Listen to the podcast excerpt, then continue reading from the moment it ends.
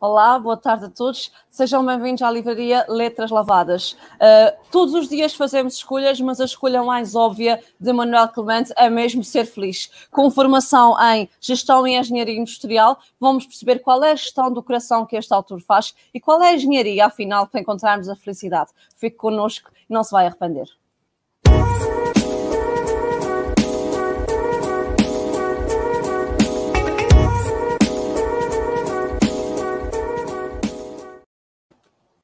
Olá, Manuel, boa tarde. Olá, Olá boa tarde, Patrícia. Seja bem-vindo à nossa livraria, nem que, mesmo que virtualmente. obrigado. É verdade, falávamos há pouco que há um ano estávamos a combinar aqui um lançamento um, presencial na nossa livraria. Aqui estiveste também connosco e realmente, uh, depois, uh, pelas situações que nós todos conhecemos e que não vale a pena falar, foi uh, cancelado o momento presencial. Agora estás aqui connosco e temos muito, muito gosto. Obrigada. Obrigado pelo convite. Isto é a prova de que há sempre uma solução, não é? Se não é Exatamente. fisicamente, digitalmente conseguimos sempre ter a conversa. Claro que sim, exato. Nós estamos aqui hoje, Manuel, eh, para falarmos dos teus dois livros. Sei que os tens aí mesmo no teu colo, que são os teus bebés. Aqui, Podes, por favor, partilhar também connosco? Vou pô-los aqui. Este, para primeiro, recordarmos as capas, claro. O 60 Não Existe, que era o que ia apresentar aí precisamente há, há um ano, o meu primeiro livro e este, o Em Caso de Dúvidas, Escolhe o que te faz feliz, que saiu no verão do ano passado, em, já em plena pandemia. Exatamente. Manuel, um, este é um novo livro, mas com uma temática muito semelhante. O que é que nos traz este teu novo livro e o que é que o diferencia do primeiro? A grande é, é, é engraçado porque eu tenho a minha percepção, mas eh, depois de receber também a opinião de vários leitores, cada um vê as diferenças entre os dois livros de diferentes formas e isso é, isso é, é, realmente interessante como as perspectivas podem, podem mudar. Mas aquela que eu me sinto com mais condições de falar é a minha, e aquilo que eu sinto é que o primeiro livro, Sentes Não Existe, é quase um expor de tudo o que eu tinha aqui guardado ao longo destes anos, todas as vivências, muito marcado pela minha experiência em Cabo Verde, de voluntariado, onde estive, onde estive a viver durante três meses, e está num registro de uma maior urgência de me expressar e de colocar cá para fora e também com a ingenuidade de alguém que está a escrever um livro pela, pela primeira vez em que Sim. tudo é literalmente novo. O segundo livro já, já, já assenta nessa bagagem do Se Sentes Não Existes, né, toda a experiência que adquiri. O registro é muito semelhante, apesar de ter uma componente do maior storytelling, inclui okay. muitas histórias minhas, histórias pessoais, enquanto o Sentes Não Existe também inclui algumas histórias pessoais, mas não tanto. Este último se inclui histórias não só minhas, como de pessoas próximas ou que eu fui ouvindo ao longo, ao longo da minha vida. Então acaba também por ser mais fácil integrar algumas mensagens e alguns conceitos que eu, que eu quero passar através de histórias, que também torna mais fácil as pessoas identificarem-se com essas mesmas histórias, porque mal ou bem já todos vivemos situações do mesmo, do mesmo género. Claro, claro. Ontem estávamos aqui em direto com a Carla Rocha, que também falou muito do storytelling. É engraçado como é que, sendo esta uh, uma tradição uh, muito secular, que vem de, desde sempre, não é? Uh, e ultimamente tem sido mais trabalhado e mais, mais procurado por todas as pessoas. É importante nós contarmos histórias e revelar-nos aos outros através deste método.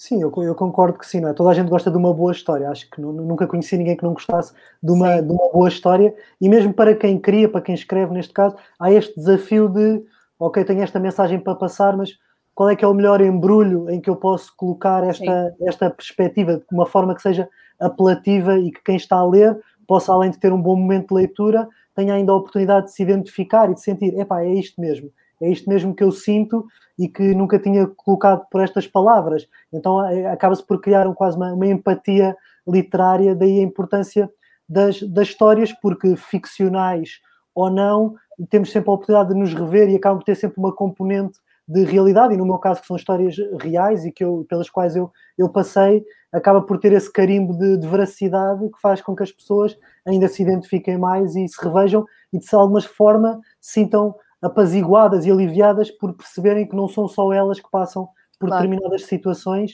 que muitas vezes nós achamos que os desafios pelos quais estamos a passar são estritamente nossos. É? E depois Sim. achamos que, que, o mundo não nos compreende, que está tudo contra nós ou que somos uns aliens, mas depois percebemos, não, para lá que esta pessoa está a passar por isto e vamos, ok, não estou só, isso dá-nos algum alento também para superar alguns desafios que naturalmente vamos encontrar ao, ao longo do nosso caminho. Claro que sim toda esta aventura da escrita publicada em livros começou com a tua página Sente Menos, não foi? Exatamente. Como é que se sente menos, continuando a sentir sempre de forma tão, uh, tão imponente? É, é, é engraçado essa, essa, essa, perspectiva da Patrícia e foi esse um dos uhum. motivos que me fez mudar o nome da página, porque o, o objetivo inicial do Sentimentos era, primeiro porque eu não queria ter uma página associada ao meu, ao meu nome ou à minha imagem, Sim. Queria que as pessoas seguissem estritamente pelo conteúdo. Foi essa a minha estratégia, a minha ideia inicial, por algum motivo achei que seria a mais, a mais indicada. E o, senti, senti menos era, pronto, para passar um bocado essa mensagem de, de alguém que gosta de brincar com as palavras, que é, que é, que, é, o que eu tento fazer, um bocado aquela ilusão de ótica da pessoa à primeira vista ler sentimentos e depois de olhar uhum. uma segunda vez é que percebe, ah, ok, não é sentimentos, também para provar o quão influenciáveis nós somos por aquilo que já estamos familiarizados.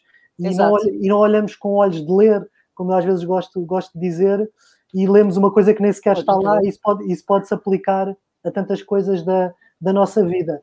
E depois, uh, o sentir menos, não ser o sentir menos, mas o sentir menos. Ou seja, um bocado para passar aquela ideia que se calhar não, não ficou tão explícita como eu desejaria, que era hum. tudo o que nós fizermos sem nós será sempre menos. Ou seja, onde nós formos e não estivermos realmente, okay. Vai ser sempre menos. Ou seja, sem ti não é sem ti outra pessoa, é sem nós próprios, tudo okay. saberá menos. Ou seja, uma vida okay. em que nós não estejamos presentes será sempre menos. E era pronto, esta ideia um bocado recambulesca que eu tentei criar e que obviamente não é simples e por isso é que também não passou de uma forma tão imediata e por isso é que depois mais tarde acabei por mudar e coloquei o meu nome e assim sim, fica sim. também mais, mais transparente também para as pessoas poderem associar a, a, uma cara. Claro, claro, exato. E nesta altura, uh, que tipo de comentários as pessoas te, te mandavam ou perguntas que te faziam quando publicavas os teus pensamentos e os teus jogos de palavras nesta página uh, na altura do nome Sentimentos? Sim, o sentimento, na verdade, os sentimentos só, só mudei talvez há, há um ano, portanto, okay. não é? E já criei, já comecei a escrever na, assim, na internet há, há quase cinco, em 2016, portanto, grande parte do tempo foi enquanto, enquanto sentimentos. E as pessoas, aquilo que eu, que eu senti no início e que, e que ainda sinto e cada vez mais, porque felizmente tenho, tenho mais leitores agora do, do que tinha há três claro. ou quatro anos, é essa sensação de que muitas vezes são coisas que as pessoas já, já sabiam, são uh, mensagens, pontos de vista que não, não são novidade para ninguém ou não são nada de transcendente, mas que raramente paramos para refletir sobre eles. E na nossa correria no dia a dia, mesmo nas próprias redes sociais, em que consumimos o conteúdo de uma forma Sim. muito imediata e rápida e nem lemos as descrições, vemos tudo na diagonal, é tudo rápido. Uhum. Uh, é quase aquele momento, e por isso é que é um dos desafios que eu me coloco de tentar, no mínimo de palavras, tentar condensar o máximo de, de mensagem ou de sentimentos ou de emoções para tentar captar essa atenção do, dos leitores e a pessoa, pelo menos naqueles 10 segundos que seja, lê ali qualquer coisa que a faz refletir sobre algo. Claro. Claro que na maior parte das vezes, capas, vai seguir o seu caminho e nunca mais pensa naquilo. Mas pelo menos naquele instante, Sim. aquilo teve algum impacto. Eu, eu acho que a arte é isso, é algo que tem algum impacto no outro. Não importa o que seja, se teve um impacto, se despertou alguma emoção, já é arte e já, já valeu a pena ter, ter sido feita. Claro que sim. Aproveito o momento para dizer a todos os que nos ouvem e nos veem nesse momento, façam perguntas, comentários, porque uh, o Manuel, principalmente, uh, responder-vos-á, comentará, e estamos aqui também para vos ouvir e para vos ler, porque todos nós escrevemos, efetivamente. Manuel, uh, palavras-chave do, do teu primeiro livro, admito que o segundo ainda não li, são, por exemplo, o arriscar, a autenticidade, a felicidade. À partida são chavões que todos nós conhecemos, mas que nem sempre praticamos. Por que é que é tão difícil para nós, do teu ponto de vista, chegar lá, chegar a este ponto em que estas palavras são reais e práticas no nosso dia a dia? Eu, eu acho que o primeiro ponto é exatamente isso, Patrícia, que é não é o momento em que se chega lá, isto é um processo, não é? Há muito, aquela, há muito aquela ilusão de que eu vou conseguir ser feliz e a partir desse dia vou ser sempre feliz para sempre. Sim. Não, a felicidade é, é, um estado, não é? Nós somos seres humanos, vamos, vamos oscilando e acho que esse é o, é o, primeiro ponto que é realmente importante, é percebermos que não é algo que se atinge e que fica uhum. cristalizado para todo o sempre, porque isso causa-nos uma pressão e uma ansiedade de, de atingir, atingir, algo que não é possível, que não, que não existe. Ninguém é feliz o tempo todo e quem diz provavelmente não está, não está a ser muito, muito transparente. E depois Verdade. também tentar, o meu objetivo era tentar normalizar um bocado esses temas e tentar falar deles de uma forma natural, simples e sem aquela ilusão de que às vezes uh, tentam vender-nos de uh, leia este livro e descubra os 10 segredos para a felicidade. Queremos todos muito atalhos, não é? Queremos ver um vídeo no YouTube ou uma série na Netflix e aprender a ser felizes, assim sem Sim. grande trabalho, não é? Faz lembrar um bocado aquelas máquinas de abdominais que se via antigamente, que a pessoa punha, punha aquilo meia hora ligada à cintura todos os dias e ficava. Não, dá ainda passa, isso ainda passa, não era só antigamente. Ainda existe, pronto, então quer dizer que resulta, ou que pelo menos ainda há pessoas que acreditam que, que resulta. Uh, mas o objetivo era não iludir as pessoas, dizer leiam o meu livro e descobrem, vai ser muito feliz e iluminada e a vida vai ser linda e maravilhosa. Nada disso, porque isso é, é perigoso e pode ainda, ainda ter o efeito sim. inverso, criar ainda mais frustração na, na, pessoa, a pessoa ver que, ok, estas palavras estão a dizer que isto é tão simples e tão fácil e mesmo assim eu não consigo, o que é que se passa? Provavelmente tem algum problema, mas passar essa ideia de que a responsabilidade tem que ser nossa e temos que ser conscientes da nossa situação e fazer tudo o que está ao nosso alcance, que muitas vezes está, temos, depende muito mais de nós do que nós realmente imaginamos. Não? É? Ainda vivemos muito numa era da, da vitimização, da desculpabilização, que, porque é o mais fácil, é? enquanto estamos a apontar os dedos a outras pessoas ou outras circunstâncias, não estamos a olhar para nós, é? portanto, acaba mais do que querer culpar os outros, queremos é evitar ter que olhar para nós, porque é muito, pode ser doloroso, temos sempre receio daquilo que vamos cá encontrar, portanto, isto nunca é um processo fácil, nunca é um processo imediato, mas é algo que quem estiver predisposto a percorrer esse caminho com, com muita paciência, com muita empatia, com muito amor próprio,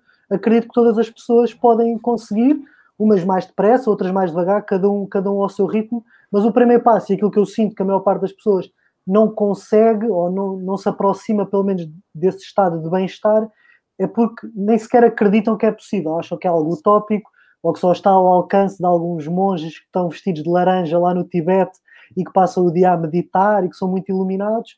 E há quase esta romantização, não é? Esta, este lado Disney da felicidade, que é assim uma coisa Sim. meio fantasiosa e que não é deste mundo, não é? É o que nos dizem que a vida é dura, que viemos ao mundo para sofrer e que isto tem, tem que custar e tem que doer, e se não tiver a doer é porque algo não, algo não está bem.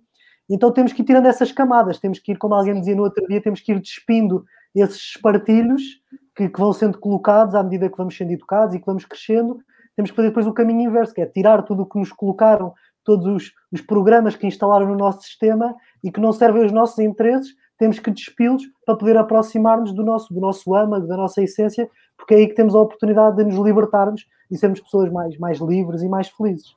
Claro que sim. No sentido desta liberdade também de sentimento e de expressão, temos a primeira intervenção aqui por escrito. A Ana Cláudia Oliveira pergunta uh, o que podemos fazer de mais fácil e de mais difícil para sermos mais felizes. Qual é a tua resposta, Manuel? Essa é uma pergunta complicada. Obrigada, Ana Cláudia, pela pergunta. O mais fácil e o mais difícil, não é? Logo assim, dois, dois extremos. Sim. Eu acho que o, o, mais fácil, no sentido em que pode ser o mais imediato, é o, o querermos, o estarmos predispostos a, a, entrar nesse caminho, a dar, a dar o primeiro passo, não é? Nenhum, nenhuma grande jornada faz sem dar o primeiro passo. Portanto, se ficarmos parados, então aí é que não vamos sair do sítio. Portanto, é, e não, talvez até antes disso, vou reformular aqui, é okay. tomar, tomarmos consciência que não estamos bem e que algo não está certo. E não termos vergonha disso. Porque muitas vezes temos vergonha de assumir que não estamos bem, que, que a vida que construímos se calhar não serve os nossos interesses, não serve os nossos propósitos, porque admitir isso é doloroso, é, é estar a dizer que erramos, que falhamos, e a Patrícia, tão bem como eu, sabe que existe uma, uma cultura de ostracização do erro e da falha, e não podemos errar, então a gente Sim. tem muito medo de falhar, como se tão depressa dizemos que ninguém nasce ensinado, mas Sim. depois assumimos que todas as pessoas já têm que saber tudo, mal nascem. Portanto, há aqui estes dois polos opostos. Portanto, acho que o primeiro passo é mesmo esse, é termos essa empatia e essa leveza de ok, tomei um conjunto de decisões que me trouxeram até aqui e realmente não, não está a funcionar, não é isto que eu quero, seja a nível seja, amoroso, seja a nível profissional, a nível pessoal, isto aplica-se a qualquer, a qualquer âmbito. A decisão mais, mais difícil talvez, uh, talvez seja a paciência, o perceber que isto leva tempo e que, é, e que é gradual, é como, é como uma árvore, não é? Nós admiramos árvores centenárias que são imponentes, que são enormes, mas temos que nos lembrar que aquela árvore em tempos já foi um, um pezinho plantado na terra, ela não nasceu assim, daquele tamanho, aquilo Sim. levou tempo, foram muitos anos a ser regada, a apanhar sol, a capturar a luz para poder crescer, e connosco passa-se exatamente o mesmo. Portanto, é depois muitas pessoas acabam por desistir a meio ou a princípio porque veem que isto dá algum trabalho e que não é tão fácil, e depois, como também não, não existem estímulos, porque como a maior parte das pessoas não está disposta a fazer isso, não há, não há muitas referências, não é? porque isto, todo o efeito de contágio, é? se toda a gente à nossa volta estivesse a percorrer este percurso, cada um ao seu ritmo, nós próprios sentirmos mais impelidos também a, a fazê-lo. Mas como não se vê e é algo que também não é muito incentivado, acabamos por, por nos juntar ao rebanho, como normalmente se diz, e podemos estar mal, mas ao menos não estamos sozinhos. Não é? Então temos aquele aconchego da multidão e pronto, fazemos parte da, da legião do queixume e do está mal e do vai-se andando e não, não fazemos nada para realmente mudar ou para implementar algo significativo nas nossas vidas porque nem sequer tentamos. Exatamente. Um, ainda no seguimento dos nossos comentários, a Sandra Fernandes uh, diz que, segundo o Manuel, a autoestima não muda o oceano, apenas reforça a embarcação. Pergunta ela: uh, nas embarcações mais as embarcações mais reforçadas não mudam o oceano? Obrigado antes de mais, Sandra, pela pergunta e já percebi que é uma pessoa que acompanha o meu trabalho, até porque isso eu publiquei já, já há algum tempo. Sim, Sim isto foi, foi uma analogia que eu, que eu decidi fazer. Eu não sou perito em embarcações, muito pelo contrário, uh, mas, mas, percebo, percebo aqui a inversão do sentido da frase. Aqui o que eu quis dizer é que muitas vezes nós achamos que, que termos a autoestima mais fortalecida faz com que haja menos desafios. Continuam a haver desafios, continuam a haver pessoas que não, que não gostam de nós, continuam a haver dificuldades. Acabamos a estar melhor preparados para, para lidar com essas situações porque estamos mais, mais cientes da nossa força, do nosso, do nosso poder e isso ajuda-nos a aguentar uh, embates que possam surgir. Pegando aqui na pergunta e fazendo a minha interpretação, claro que se a nossa embarcação estiver mais reforçada, e aqui no sentido de reforçada de nós sermos cada vez mais quem somos, naturalmente vamos também criando um oceano que tem mais a ver connosco. Vamos estando em sítios e com pessoas, que, ou seja, que é o nosso ambiente, o nosso oceano, que uhum. tem mais a ver connosco, que acaba por nos proporcionar uma, uma navegação mais suave e mais, e mais serena, porque não é? nós somos ímãs e acabamos por atrair um bocado aquilo que colocamos cá fora. E quando entramos numa determinada frequência, é isso que a vida acaba por, por nos devolver, não é? Isto funciona tudo por, por espelho. Uma pessoa conflituosa vai ver conflito em todo o lado e vai atrair muitos conflitos. Uma pessoa que seja mais serena, mais pacífica, raramente se calhar vai ter um conflito. Há sempre este efeito de, de, retorno, de recebermos de volta aquilo que colocamos cá fora. E nesse aspecto, sim, concordo, concordo com a Sandra. Claro. A minha próxima questão vai também ao encontro do segundo comentário da Ana Cláudia Oliveira. Ela pergunta como podemos fortalecer a nossa autoestima e a autoconfiança. E a minha pergunta a ligar com este, com este comentário é o seguinte, Manuel. Uh, tudo se resumirá um bocadinho à nossa falta de amor próprio. Sim, concordo, concordo com a, com a Patrícia, né? porque o amor próprio, e se quisermos tirar o próprio e colocarmos o amor no geral, acaba por ser a solução a chave para a maior parte do, dos problemas, não é? Porque uma, uma, pessoa que tenha amor próprio é basicamente o quê? É nós respeitarmos a pessoa, o ser humano que somos, independente de todas as características que possamos ter, e, e aceitarmos essas características faz com que percamos todos os preconceitos que temos em relação a nós e ao mundo e passamos a agir com muito mais naturalidade e de forma muito mais, muito mais espontânea. Portanto, a maior, a maior, parte dos problemas advém mesmo da falta de, de amor próprio, não é? Porque é que uma pessoa aceita uma relação uh, abusiva? É porque não é azar ao amor, não é? Como muitas vezes se pinta, é porque em algum momento há ali uma falta de amor próprio. Claro que a origem Sim. daquela falta de amor próprio pode ter N fatores, não é? Não é, não é culpa da pessoa, ninguém escolhe não ter amor próprio. Há, há, várias camadas, é preciso ir fundo e perceber qual é que é a raiz dessa, dessa, dessa questão. E no caso da, da pergunta da, da, Ana Cláudia, que, que volto a agradecer por ter voltado a fazer uma pergunta, fortalecer a nossa autoestima, a nossa autoconfiança passa exatamente por isso, por aceitarmos quem somos, percebermos que, que não temos uh, defeitos ou problemas, temos características, temos coisas que temos que, que, melhorar. Lá está, ninguém nasce ensinado, temos que ter essa, essa empatia ou essa benevolência que tantas vezes para nós é mais fácil ter com os outros do que termos conosco não é? Nós muito mais fácil somos compreensivos para com alguém que precisa de ajuda do que connosco, não é? Nós também somos pessoas e interagimos connosco e também precisamos de ajuda e nós somos tendencialmente mais duros ou mais exigentes e não, não nos permitimos tanto este espaço de aprendizagem como permitimos a quem está a, quem está à nossa volta. Portanto, o primeiro passo é, é isso mesmo, e, e não, não dar importância àquilo que nos dizem ou às crenças que nos tentam incutir, porque elas só vão ser verdade se nós as assumirmos como tal. Porque claro. se não, não assumirmos como tal, é só uma opinião. É? é a opinião daquela pessoa. Aquela pessoa, agora normalizando e banalizando, aquela pessoa acha que eu sou feio. Mas pronto, é a opinião daquela pessoa. É, não é? A pessoa não é por verbalizar aquilo que, que eu me torno feio, não é? Isto aqui claro. é um exemplo muito básico, o mesmo com os meus livros, por exemplo. Há pessoas que vão gostar, há outras que não vão gostar. Mas, mas claro. não, é, não é isso que vai definir aquilo que está aqui sim. escrito. Vai definir para aquela pessoa. Sim, mas sim. A, opinião daquela pessoa não altera o conteúdo que aqui está.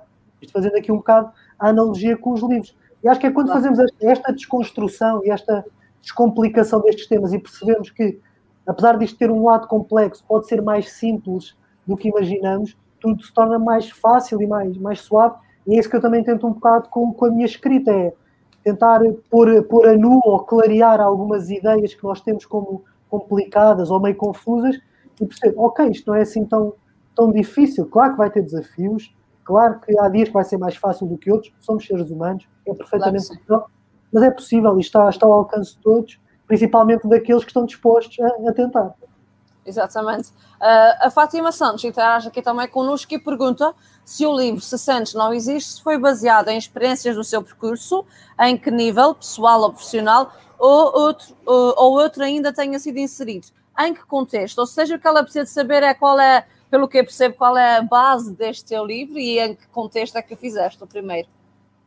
O primeiro livro, como estávamos a falar inicialmente, está, está muito marcado, estão os dois, mas o primeiro principalmente pela, pelo meu processo, desde que, que me licenciei, comecei a trabalhar, depois decidi despedir-me e tive que passar por, essa, por esse processo de cura, de assumir que as decisões que eu tinha, que eu tinha tomado me tinham levado até um sítio que não era para mim e que não havia mal nenhum nisso, mas que a partir dali, uhum. a partir do momento que eu tomo essa consciência, já não poderia continuar sabendo que não era por ali, porque o conflito interno seria constante e mais tarde ou mais cedo, mesmo biologicamente, eu iria acabar por sofrer essas consequências, porque ao final do dia tudo se resume à nossa saúde e ao nosso bem-estar, porque nós achamos que podemos tomar decisões contra aquilo que sentimos, que isso não tem um preço a pagar, ou que estamos, estamos isentos de sofrer com as consequências, e está mais que provado cientificamente, cancros, N doenças que estão intrinsecamente ligadas a questões psicológicas e essas questões psicológicas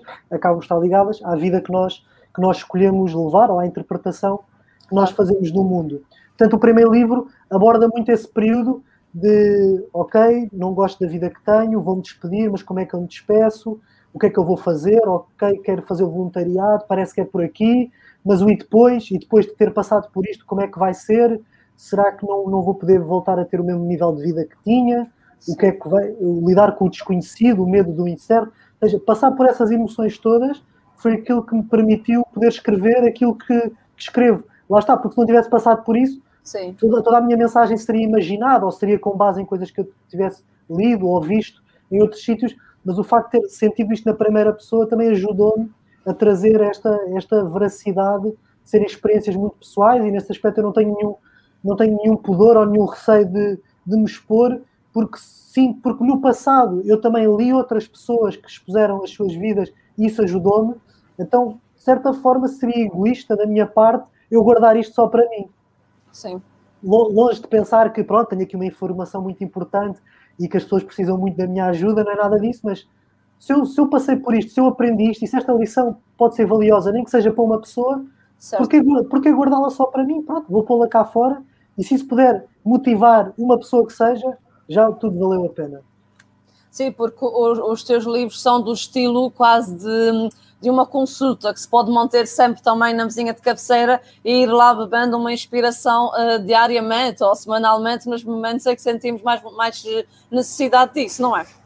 Sim, é, é engraçado a Patrícia estar a dizer isso, porque muitas pessoas realmente comentam isso comigo, que é o livro que tem na mesinha de cabeceira, é o livro que sublinham, que tiram notas. Sim, é, uma sim. é uma coisa que também me deixa muito feliz, é ver livros sublinhados. Eu, por exemplo, só sublinho livros quando realmente estou interessado, portanto fico feliz sim, quando fazem isso com os meus.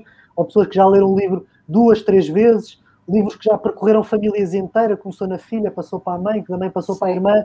E claro que eu preferencialmente preferia vender um livro a cada pessoa, Mas, no, no, no, fim do dia, o que interessa mesmo é, é a mensagem. É a mensagem. Passar, e fico feliz, normalmente nós também só emprestamos livros que sentimos que vale a pena, não é? Só, damos, só fazemos referência a algo com o qual nos identificamos.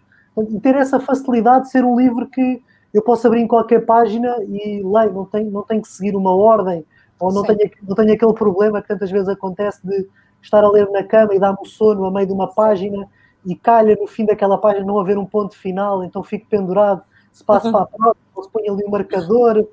Então, como são assim capítulos relativamente é curtos, é, facilita. E isso também me deixa muito feliz saber que havia pessoas que não tinham hábitos de leitura, mas que nos meus livros encontraram essa motivação para começar a ler, por lá está, por ser uma leitura simples, acessível. Também não é o meu objetivo ser muito erudito ou muito intelectual, Sim. porque isso afasta as pessoas. Claro. O importante é a mensagem passar. Agora, se passa de uma forma simples ou muito complexa, isso é, é indiferente. O que importa é passar, e eu sinto que a forma mais limpa, mais, mais sem, sem grandes rodeios, acaba por ser a mais, mais eficaz, que no fim, no fim do dia é esse o meu objetivo. Exato. Uh, os teus livros estão uh, integrados numa categoria uh, mais ou menos denominada desenvolvimento pessoal e espiritual, que hoje em dia está muito em voga. Está em voga e as pessoas procuram porque está na moda ou porque faz mesmo falta nós introduzirmos dentro do nosso dia a dia literatura deste género? O que é que te parece? É assim, eu acredito que, esta, que este género de, de literatura, que, que, comumente é muitas vezes chamado de, de autoajuda, não é? pelo menos é o nome mais, mais, mais antigo, e muitas vezes pergunto se os meus livros são de autoajuda, eu normalmente digo que não, porque a autoajuda está muito conotado com uma escrita quase de, de, de, receita, de a pessoa faz isto, isto e isto e vai ser feliz, ou faz isto, isto, isto e vai ser bem sucedido, ou vai encontrar o amor da vida. Ou seja, há uma promessa de um resultado. Sim. E o que eu digo sempre em ambos os livros é isto não é nenhuma receita. Ninguém vai ler isto e vai garantidamente chegar a algo. No máximo pode ser um, um despertador, pode despertar a consciência ou claro. pode motivar a pessoa para algo, mas não, não vai fazer nada pela pessoa, não é um comprimido milagroso. E é curioso porque este, este primeiro livro está em literatura lusófona, nas livrarias, junto okay. dos romances, e por acaso o segundo já está em desenvolvimento pessoal, espiritualidade. Ah, As aqui temos no desenvolvimento pessoal espiritual, por acaso. As próprias livrarias também ficaram na dúvida de. Então, Sim. o primeiro foi para um lado, o segundo foi para o outro, e é algo que eu costumo brincar que é nem eu próprio sei, e não, eu, sou, eu sou um bocado contra rótulos de há muito esta sim, nossa necessidade de pôr as coisas em gavetas. Isso é de quê? É disto ou é daquilo? Porquê é que tem que ser disto ou daquilo? Pode ser um bocadinho de, de tudo. Mas pronto, se quisermos colocar numa gaveta, se calhar o desenvolvimento pessoal, na medida em que estou a partilhar experiências uh, reais da vida prática, do cotidiano, claro. e que a pessoa pode digeri-las de forma uh, a desenvolver-se uh, pessoalmente, espiritualmente e aceder a alguma informação ou algumas experiências que, a pode, que pode transpor para a sua vida e tirar dali alguns ensinamentos, pode colocar na prática. Ou seja, não é uma leitura de puro entretenimento, de romance ou de thriller, simplesmente para, para passar o tempo ou para ler, nada contra, até porque esses, esses, registros, esses registros também estão repletos de mensagens importantes, mas no meu caso, uh, sim. E a Patrícia perguntava se era algo que estava na moda. Ou... Sim. Sim, eu acho que já esteve mais, não sei, também não tenho bem percepção, acho que houve uma altura que houve assim um boom grande da, da autoajuda e da espiritualidade, quando se começou a falar mais também sabe, do mindfulness e do amor próprio e da meditação, destes conceitos, que houve um boom. Atualmente é algo que já, que já veio para ficar, que já está mais enraizado na, na comunidade de, de leitores e que as pessoas volta e meia vão, vão procurar porque têm aquela sensação de que ou aquela expectativa que no final vão poder retirar algo. Que Sim. vão ser pessoas diferentes depois de terem lido aquelas, daquelas páginas. E isso é, é acaba por ser um investimento, digamos assim. Claro que sim. Uh, outro investimento que também uh, tens feito na tua própria vida trata-se do voluntariado. Agora és coordenador da associação, agora provavelmente já há algum tempo, da Associação já sou, para. Já, já, ah, já, não és? Já sou, ok, desculpa, da Associação para onde, não é? Exatamente, então sim. a minha pergunta é: como é que nasce o voluntariado na tua vida e que tipo de amor próprio, já que estamos nesta onda, te trouxe esta iniciativa ou esta, esta mudança de paradigma? Olha, o voluntariado surge de uma forma engraçada e, e, surge como quase todas as mudanças nas nossas vidas que nascem do desconforto, não é? Nós só mudamos quando sentimos que algo está mal, claro. não é? Porque se estiver, se estiver tudo bem, nós não sentimos essa, essa necessidade, não, não atingimos o nosso ponto de, de, ebulição, como eu às vezes digo. E foi quando eu estava no, no, trabalhava numa multinacional, na área da logística, e o clássico, segunda a sexta, nove às seis, e trabalho casa, casa, trabalho, ao fim de semana tentar uh, aproveitar e, e, desfrutar do salário que recebia, porque durante a semana não sobrava muito tempo para isso, e assustava-me aquela ideia porque a minha vida era só aquilo, que é, é, só isto, eu, é isto que eu vou estar a fazer nos próximos 30 anos. Essa, e via também por colegas meus, mais velhos do que eu, com mais 10, 20 anos, e via como eles estavam insatisfeitos e frustrados, e era um bocado aquela ideia de se eu seguir as pisadas deles, o meu desfecho vai ser aquele, não querendo ser muito fatalista, mas assustava-me essa ideia. Eu pensava, eu sempre fui, fui muito muito inconformado, muito indignado de epá, não pode ser só isto, tem que haver mais qualquer coisa, um bocado aquela ideia do isto, o mundo é tão perfeito, o nosso o ser humano, o nosso sistema biológico, a natureza, isto funciona tudo tão bem, é tudo tão perfeito e tudo tão certo e está tudo bem coordenado, custa-me acreditar que viemos ao mundo só para isto. Era uma, era uma ideia que nunca me coube na cabeça, nem ainda hoje cabe. Sei que pode soar utópico, posso parecer fantasioso, mas eu, eu preciso, é o que eu digo sempre, eu preciso, não sei se vai resultar ou se isso é possível, mas eu preciso pelo menos tentar. Para se um dia voltar a estar atrás de um computador, numa secretária, a fazer algo que não me diz nada, pelo menos tenho o descanso, de, pelo menos tentei. Eu sei que não dá, ou sei que não consegui porque tentei. E pelo menos a consciência tranquila ninguém, ninguém me tira. E o voluntariado vem dessa necessidade de poder fazer algo que, que, complementasse a minha rotina, que me desse um, sentido, um sentimento de propósito, de, algo que me trouxesse mais sumo e que eu pudesse também ver o impacto do meu trabalho, não é? que muitas vezes quando trabalhamos em empresas grandes é tudo Excel e PowerPoints e mais, e não sabemos bem o que é que estamos ali a fazer, é? porque não, não vemos o impacto real do nosso, do nosso trabalho. Eu sentia muito, sentia-me subaproveitado, sentia Sim. que podia dar mais ou que podia fazer mais do que realmente estava a fazer. E foi nessa altura que surgiu a, a ReFood, não sei se existe nos Açores, por acaso não estou certo, se existe não a organização. A ReFood basicamente é a recuperação do desperdício alimentar de restaurantes. Eh, ah, nós temos cá uma, um trabalho que se chama Zero Desperdício. Isso acho que é, de, é, é, outro nome, faz parte da associação, mas é desta linha, sim. Ok, é, é nesse registro. E eu pensei, olha que giro, isto é, é uma coisa com que eu me identifico, não é? que é evitar o desperdício e fazer, fazer aqui uma logística inversa e, re, e, redirecionar os bens alimentares para quem precisa. E comecei a fazê-lo aqui, aqui perto da minha casa, em Lisboa, uma vez por semana, às quintas-feiras, ainda não me esqueci, à noite. E pronto, e nunca tinha feito voluntariado, ou pelo menos de uma forma regular. E comecei, e, e estive a fazê-lo durante um ano, e comecei a sentir os benefícios, primeiro de estar a fazer algo que, que, me, que me fazia sentir preenchido e que eu sentia, boa, estou a ser útil e estou a ajudar alguém.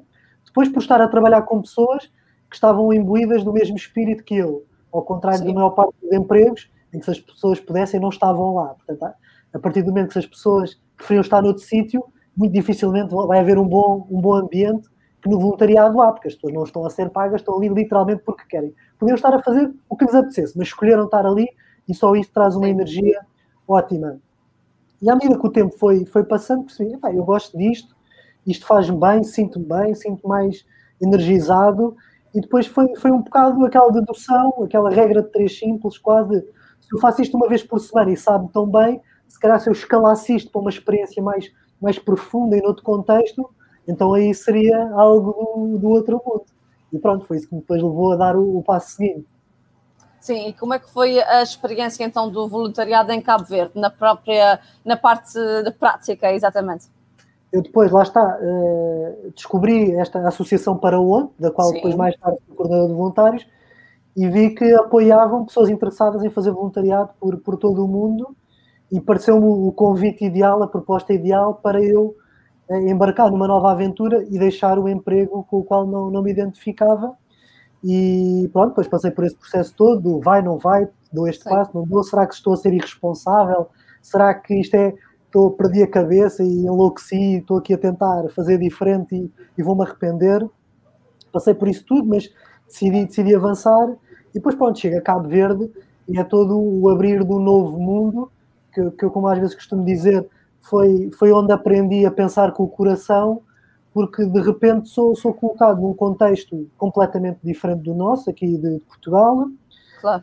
culturalmente, o, o, próprio trabalho, eu estava a trabalhar com crianças e, e jovens numa espécie de escola ATL, em que dava aulas, preparava atividades, dava explicações, algo que eu nunca tinha feito, portanto, tudo isso também foi novidade para mim, também foi uma descoberta, ver como é que eu, como é que eu reagia naquele contexto.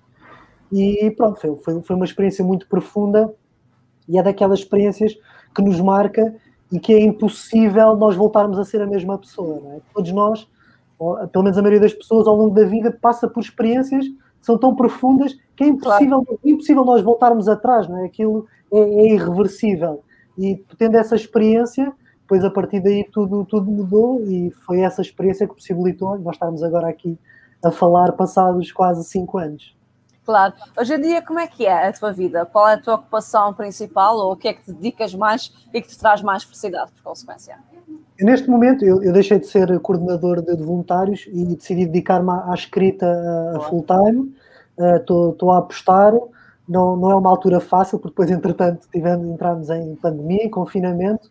Claro. Mas, todo, todo, mas queria também passar por esta experiência de como seria estar mais dedicado ou mais focado levar isto mais a sério e não ser algo que eu ia fazendo uh, periodicamente ou no, nos tempos livres pelo meio do, do trabalho. Então uhum. decidi, decidi, dar esse passo e dedicar-me uh, a tempo inteiro. Claro que pelo meio vou, vou fazendo outras coisas, vou, vou tirando formações, vou tirando cursos, uh, mas, mas, estou mais, mais dedicado agora à, à, escrita e em apostar nesta, nesta, nesta vertente, também para ter esta experiência, como eu estava a dizer, de como seria estar só dedicado a isto, qual é que é a experiência, claro que está, está a acontecer, mas num contexto completamente atípico, que foge completamente ao meu controle, mas, mas está, está a ser positivo. Ok, e vem mais algum livro, portanto, a caminho, certo? Tá, já, está, já, está, já está no forno, também foi, foi uma experiência, porque o Em Caso de Dúvidas que faz feliz foi escrito antes da, da pandemia, depois acabou por, por sair durante a pandemia, não, não passei por essa experiência de estar a escrever neste ambiente, este terceiro já foi estritamente escrito neste, neste contexto, o que também lá está foi mais uma nova experiência, que claro. traz consigo também mais, mais aprendizagens. E sim, está. Agora vai depender, estou, estou já a terminar, vai, vai, depender, vai depender, quero muito ir aí a voltar à ponta da algada e apresentar não dois, mas três livros. Isso sim, sim. Seria, seria a cereja no, no topo do bolo, quero, quero mesmo muito que isso aconteça. E, vai, e pronto, agora, agora, vai, vai depender, agora também vamos ver se o país agora abre no fim do mês ou não, porque o claro. segundo livro começou durante a pandemia, não houve apresentações. É. O único momento foi na Feira do Livro de Lisboa, que foi pronto, ali a única, a única oportunidade para interagir com os leitores, mas de resto, ao contrário dos 60 Noisitos, não houve qualquer apresentação e e para um escritor as apresentações acabam por ser o nosso, o nosso desconfinamento, não é? Porque escrever é, é, um processo muito solitário, muito individual, é aqui que tudo acontece, nesta, nesta marquise, sozinho, a olhar para, para a paisagem. E o momento, e pronto, vou interagindo com muitas pessoas diariamente, mas é tudo digital, é tudo pelas redes sociais, então o momento das apresentações é a altura em que podemos dar um abraço, podemos ver as pessoas é cara a cara, podemos falar, e é, e é bom, é algo que eu também sinto, sinto falta e gostava que este terceiro livro já pudesse usufruir de alguma normalidade, porque já me bastou o segundo para, para não ter isso.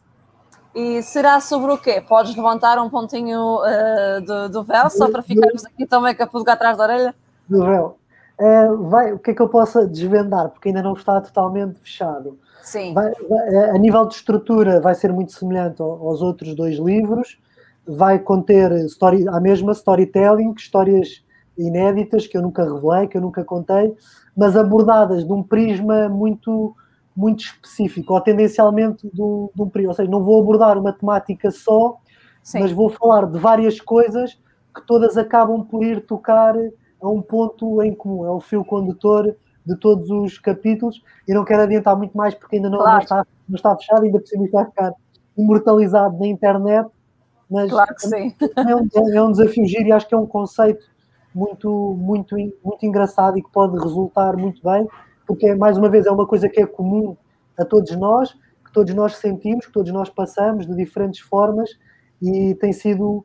E, e posso desvendar aqui uma coisinha. que vai ser um bocadinho estilo Star Wars, em que o terceiro, li o terceiro livro poderia ser o primeiro. Ok. Vai, vai ser.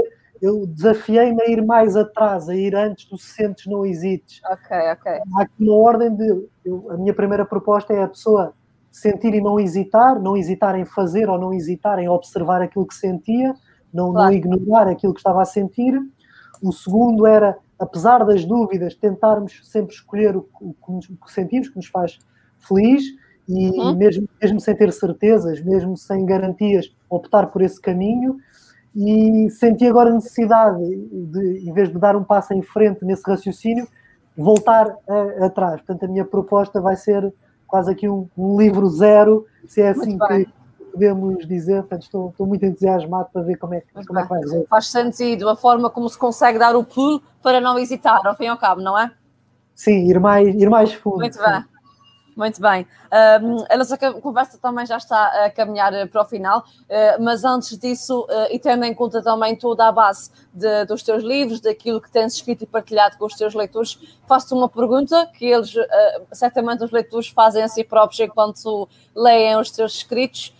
a ti, Manuel, o que é que te lava a alma? O que é que lava a alma? Excelente pergunta.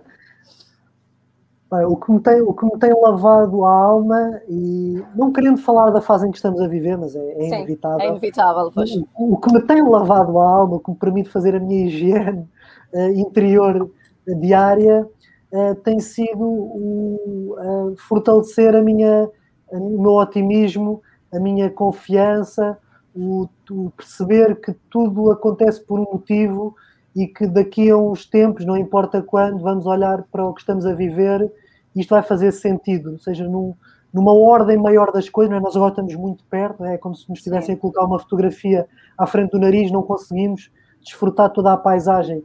E acredito que o tempo e o distanciamento vão nos permitir ver, ah ok, foi importante vivermos este marco para podermos aprender isto, claro que está a ser doloroso para muitas pessoas, como todas as fases de desenvolvimento, crescimento, nós, enquanto somos crianças, as dores de crescimento doem, mas são importantes para nós crescermos e este processo que estamos a, que estamos a viver pode ser fundamental porque há muitas pessoas que se não fosse este momento que estamos a viver, e também falo por mim, não, não teriam a oportunidade de parar e de ver coisas que estavam completamente negligenciadas. Claro. Porque estávamos tão em piloto automático que não nos dávamos ao trabalho de parar e de olhar. E, neste, e agora tivemos a oportunidade, que eu gosto de ver tudo o que nos acontece como uma oportunidade, por, claro. por mais caótica que seja a experiência, há sempre uma oportunidade, há sempre uma aprendizagem, mais que não seja o se tornarmos pessoas mais sábias e mais calmas e mais serenas. Portanto, o que me tem lavado a alma é o trabalhar dessa, dessa resiliência, dessa, desse, dessa autoestima, desse amor próprio, dessa confiança e de perceber que temos que lidar com o incerto, nada é garantido. É de certeza que na passagem de ano de 2019 para 2020 ninguém podia prever o que ia acontecer, da mesma forma que há um ano eu não poderia prever que agora estaríamos aqui os dois a falar. É eu não consigo prever onde é que vou estar daqui a um ano e acho que essa é que acaba por ser a magia de estar vivo, é não sabermos o que é que vai acontecer e trabalharmos esse, lidarmos com a incerteza e com o desconhecido e sermos humildes e perceber que não podemos controlar tudo, é completamente impossível.